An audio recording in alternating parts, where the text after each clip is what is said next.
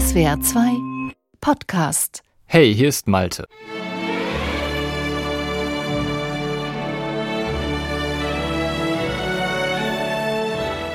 Nach den Schrecken und der Action in den letzten Folgen gibt es heute mal Nostalgie und Kindheitserinnerungen mit Musik, die so ganz anders ist, als sie sein müsste, aber dennoch passender kaum sein könnte.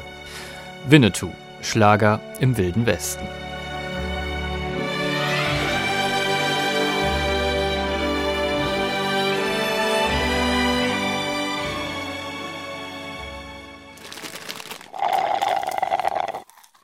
Score Snacks. Die Musik deiner Lieblingsfilme.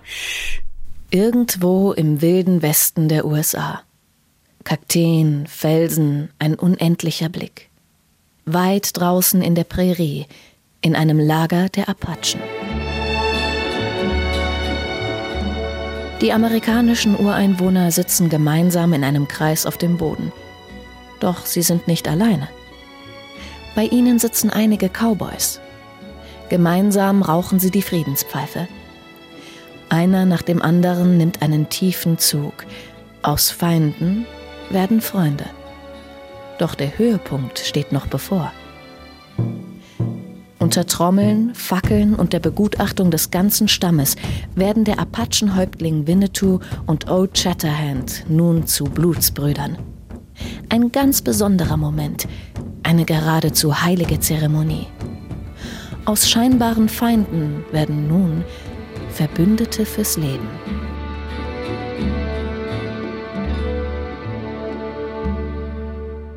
Na, seht ihr euch jetzt auch im Wilden Westen? So wie der jedenfalls für Deutsche in den 60ern aussah. Der kleine Malte bekam als treuer Winnetou-Fan jedenfalls immer ein ganz wohliges Gefühl bei diesen Melodien und den dazugehörigen Bildern.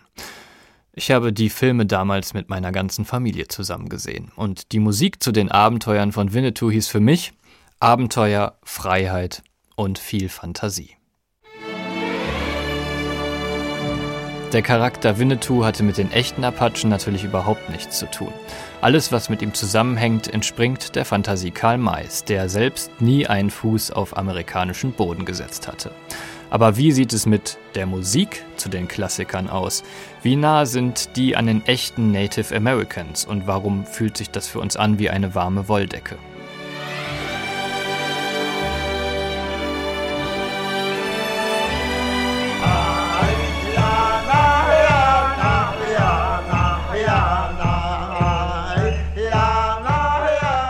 Zunächst vielleicht überraschend. Die, eine echte Musik der Indigenen, gibt es eigentlich nicht. Sie ist genauso vielfältig wie die zahlreichen Stämme, die es damals in Amerika gab. Jede Gemeinschaft hatte verschiedene Gesänge für verschiedene Anlässe. Stimmen und Gesang waren sehr wichtig in der Kultur. Daneben gab es verschiedene Rhythmusinstrumente und Flöten. Musik bei den Stämmen der Indigenen war allgemein immer sehr anlass- und situationsbezogen. So klingt ein Kriegsgesang.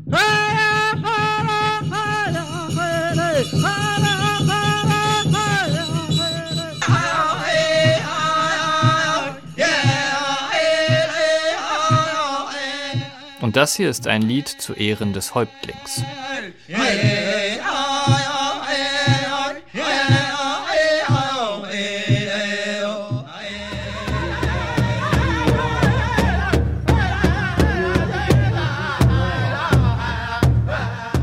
Und das hier ist ein froher Gesang nach gewonnenem Kampf.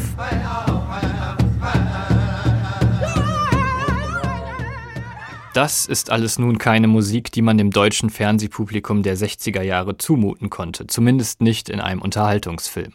Das Publikum der damaligen Zeit wollte möglichst Bekanntes im Gewand eines Abenteuers. So sind zwar die Trommeln durchaus immer wieder im Film zu hören, ansonsten wurde aber auf eine authentische indigene Musikwelt kein Wert gelegt. Der Komponist Martin Böttcher hat die Bücher Karl Mays lustigerweise noch nicht einmal gelesen. Er kannte lediglich den Rohschnitt und die Drehbücher des Films. Und so inspirierte ihn vermutlich hauptsächlich die grandiose Natur des Drehortes zu seinen epischen Melodien. Das heutige Kroatien.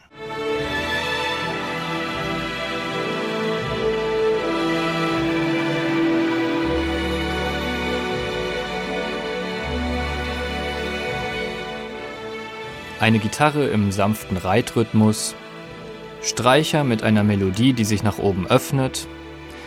Das klingt nach Weite, nach Grenzenlosigkeit und nach Abenteuer. Ein sanftes Echo der Bläser zaubert eine Bergidylle voller Weitsicht in unsere Ohren. Aber alles gespielt von Instrumenten, die echte Apachen überhaupt nicht kannten. Man wollte den Zuschauern einfach das liefern, was sie von einem Indianerfilm erwarteten. Die Mundharmonika hat Böttcher als großer Morricone-Fan für das Western-Feeling hinzugefügt. Wir kennen sie ja schon aus Spiel mir das Lied vom Tod.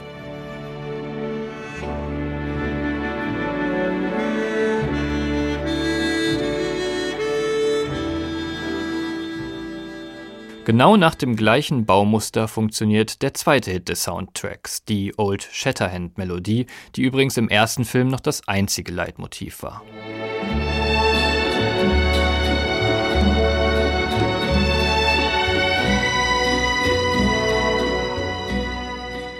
Böttcher macht die beiden Helden des Films also auch musikalisch zu Blutsbrüdern, indem auch ihre Musiken wie Geschwister klingen. Beide Male gleicher Beginn, dann ein sanft wogender Rhythmus, eine hübsche, durchaus mitsumbare Melodie in den Geigen und alles in den gleichen Tonregionen, ja sogar in der gleichen Tonart. Doch noch einmal zurück zu Winnetou.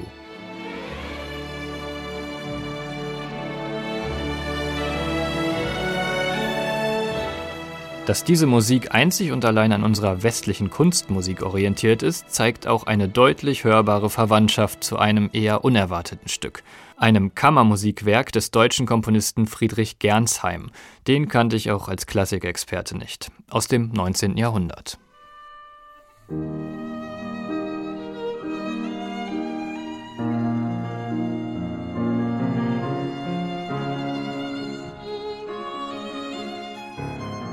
Eigentlich also schon 100 Jahre vor Böttcher die Winnetou-Melodie.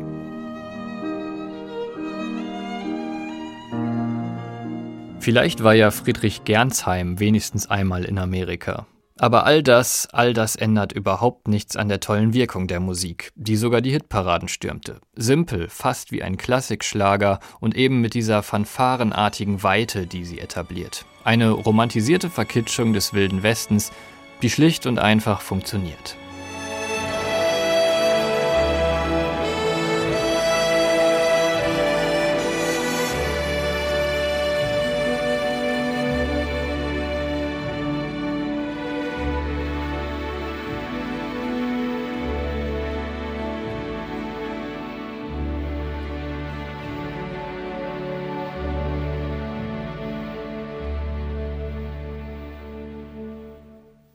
Scoresnacks ist ein Podcast von SWR2. Produktion Malte Hemmerich und Jakob Baumer. Redaktion Chris Eckhardt und Henriette Schröers. Wir haben die Musik deines Lieblingsfilms noch nicht besprochen. Das lässt sich ändern. Schick uns einfach eine Mail an podcasts.swr2.de.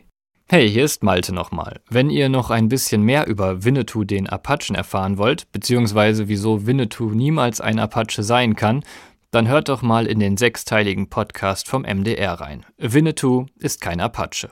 Unser Kollege Ben Hähnchen spielt, seit er ein kleines Kind ist, bei den jährlichen Karl-May-Festspielen in seinem Heimatort mit und stellt sich jetzt die Frage, ist es eigentlich noch in Ordnung?